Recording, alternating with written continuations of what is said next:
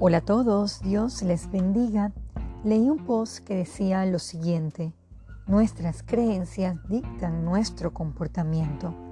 El tema de hoy es, ¿es su vida de firme convicciones? Todo lo que hemos podido compartir con niños o adolescentes podemos detectar claramente que pueden ser muy fluctuantes o variantes. Aún no ha pasado por etapas de madurez por lo que carecen en ocasiones de firmes creencias o convicciones. ¿Se comporta usted como un niño en su actuar? Acompáñeme a Efesios 4:14.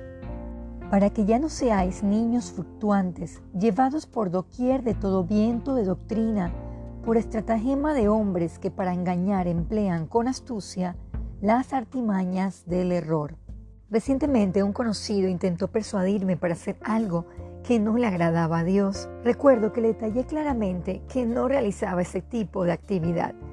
Nuevamente la persona muy insistente me dijo la siguiente frase, estás a tiempo para cambiar, a la cual yo contesté, no lo haré porque tengo firmes convicciones. ¿Cómo reaccionamos cuando ponen en prueba nuestra fe? ¿Fleximizamos nuestras creencias y comportamientos para agradar a los hombres? Leamos Hebreos 13 del 8 al 9. Jesucristo es el mismo ayer y hoy y por los siglos.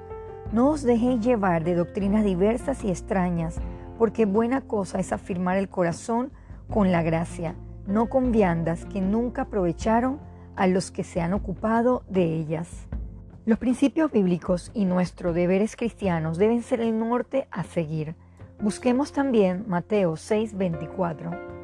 Ninguno puede servir a dos señores, porque o aborrecerá al uno y amará al otro, o estimará al uno y menospreciará al otro. No podéis servir a Dios y a las riquezas. ¿A quién queremos agradar? Una fe desconectada de la palabra de Dios nunca podrá impactar en este mundo. Para concluir, vayamos a Efesios 6, versículo 13. Por tanto, tomad toda la armadura de Dios para que podáis resistir en el día malo y habiendo acabado todo, estar firmes. Querido oyente, sea constante en su fe, solo así tendrá firmes decisiones. Oremos. Amado Jesús, pedimos perdón por conformarnos al mundo y sus deseos. Danos el suficiente dominio propio y disciplina para desechar lo malo y retener su sabiduría bíblica. Que podamos tener una fe inquebrantable cuyos frutos sean vidas de impacto. En su santo nombre oramos. Amén.